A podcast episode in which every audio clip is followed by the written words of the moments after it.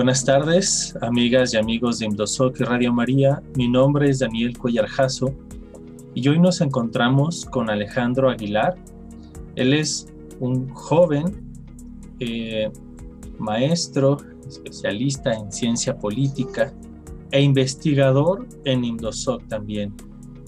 Hoy nuevamente vamos a hablar con él, pero ahora sobre el tema de desigualdad social. Alejandro, ¿A qué se refiere hoy la desigualdad social? ¿Qué tal? Muy buen día, Daniel. Este, muy buen día a todas y todos los que nos escuchan en Radio María. Eh, el tema de la desigualdad a veces ha sido soslayado por la discusión de la pobreza. Y la pobreza es una cuestión muy relevante, es una violación de la dignidad humana, es cuando una persona no tiene los insumos básicos para vivir una vida digna y entonces se ve orillada por la necesidad, por la precariedad. Entonces, normalmente la pobreza ocupa el primer lugar de nuestras preocupaciones, pero quiero llamar la atención sobre la cuestión de la desigualdad. La desigualdad es, en el fondo, la enfermedad de la pobreza. Así como cuando uno se enferma de COVID, eh, uno tiene fiebre, pero la fiebre no es en sí misma la enfermedad, sino solo un síntoma de que tiene COVID.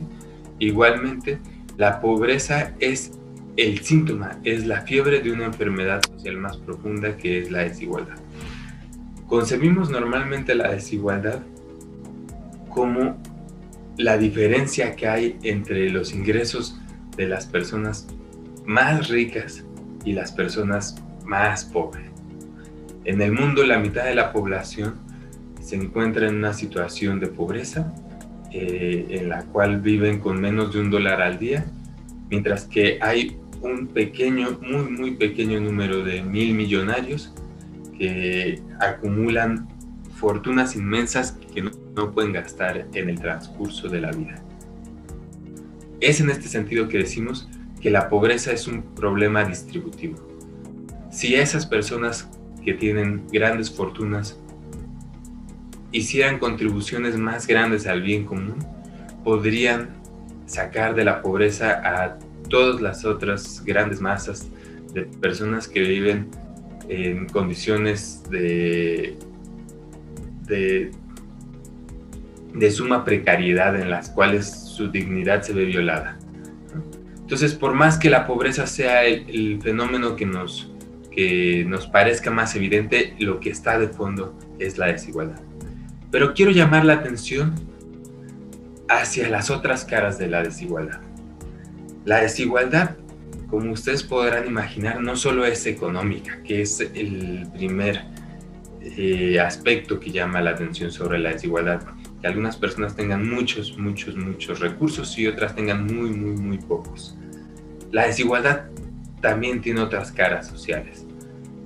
En este sentido, quizá nos pueda resultar ilustrativo eh, el caso de Victoria, la migrante salvadoreña que murió a manos de la policía en Tulum en semanas pasadas.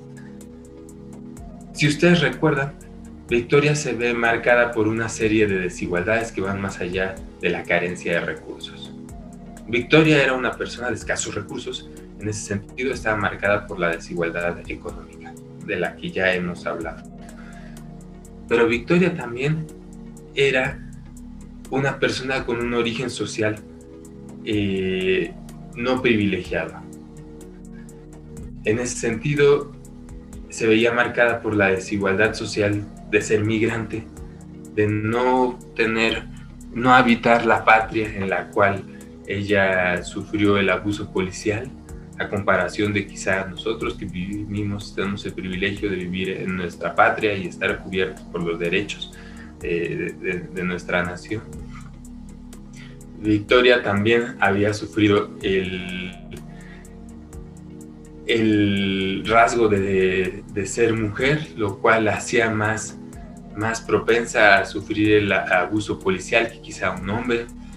de provenir de, un origen eh, étnico y, tener ciertos rasgos que la podrían identificar como, como, como indígena, como un color de piel que la podían identificar como hondureña. Y todos estos rasgos de la desigualdad se van acumulando y van configurando este panorama muy complejo de la desigualdad social, donde una desigualdad va sumándose a otra como si fueran muchas capas. En ese sentido es, es importante entender la desigualdad como panoramas complejos donde una serie de desigualdades se intersectan, se cruzan sobre las personas y hacen que ciertas personas estén relativamente más propensas a sufrir condiciones adversas que en el caso de Victoria terminaron en la muerte porque las desigualdades se sumaban en su persona, una tras otra, tras otra, tras otra. Por eso es importante, en primer lugar, trascender la visión de la pobreza como el problema, ir hacia la desigualdad, pero después todavía ir más allá y, y ver que no solo es la desigualdad económica, sino una serie de condiciones de la desigualdad social. En este sentido, también quiero llamar la atención sobre el fenómeno de la globalización que, que viene a acrecentar las desigualdades de forma muy clara. En un mundo globalizado conviven las personas más ricas de los países ricos con las personas más pobres de los países pobres. Aquí, querido público, la metáfora que me parece más ilustrativa es la de un filósofo polaco que se llamaba Sigmund Bauman, que hablaba de las diferencias en la globalización. Y Bauman nos decía que en la globalización había dos clases de personas que se movían por el mundo. En un extremo, los más privilegiados eran los turistas, aquellos que se movían y las puertas se les abrían. Eran bien recibidos en todas partes, eran mm, eh, símbolos del progreso económico y del bienestar. Eh, el mundo se construía para ellos, hay que crear complejos turísticos, hay que adecuar las playas, las ciudades para atraer al turismo. En ese extremo tenemos al turista como el, más privilegiado, pero en el otro extremo tenemos al migrante, como aquel otro que se mueve, pero en las condiciones menos privilegiadas, donde las puertas se te cierran. se transforman las ciudades, pero ahora no para recibir al migrante, sino para dejarlo afuera. Se crean muros, se entrena la policía, se, crea resentimiento social. Toda la culpa es de los migrantes porque vienen a, quitarnos el empleo, o así suelen decir ciertos líderes bastante este, nativistas, bastante apegados a, a la preservación de una identidad, el, migrante es peligroso mientras el turista es provechoso.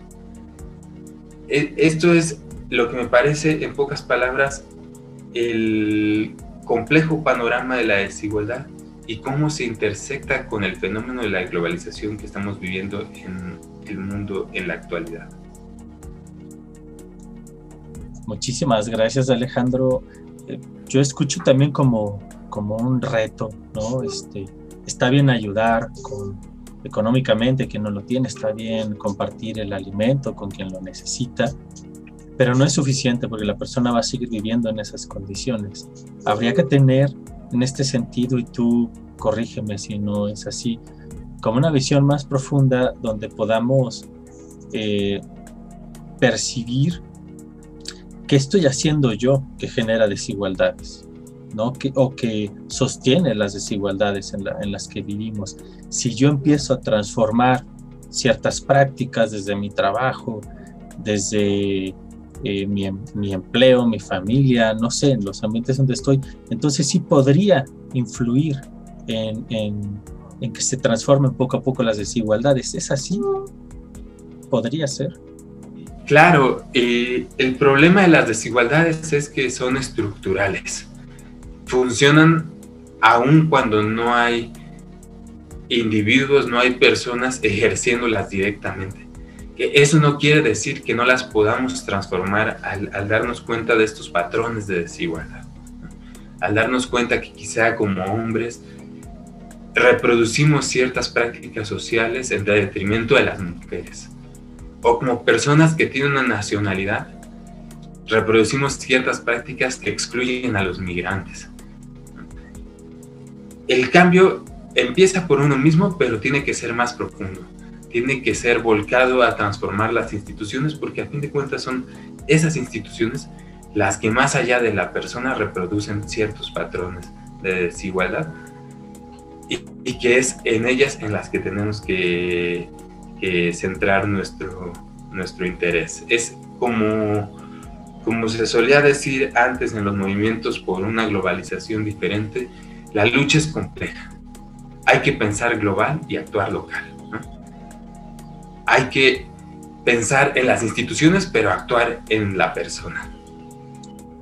Muchísimas gracias Alejandro por por este compartir tan, tan profundo, tan sensible y que ahora además se acrecienta desde hace un año, más de un año que empezamos con la problemática del COVID y todo lo que esto contrajo. Es muy iluminador y pues nos esperamos encontrar nuevamente en más cápsulas, Alejandro. Muchísimas gracias, Daniel. Muchísimas gracias a toda la audiencia de Indosoc y Radio María. Yo estoy a la orden. Pues muchas gracias amigas y amigos de Indosoc Radio María. Nos vemos en la próxima cápsula.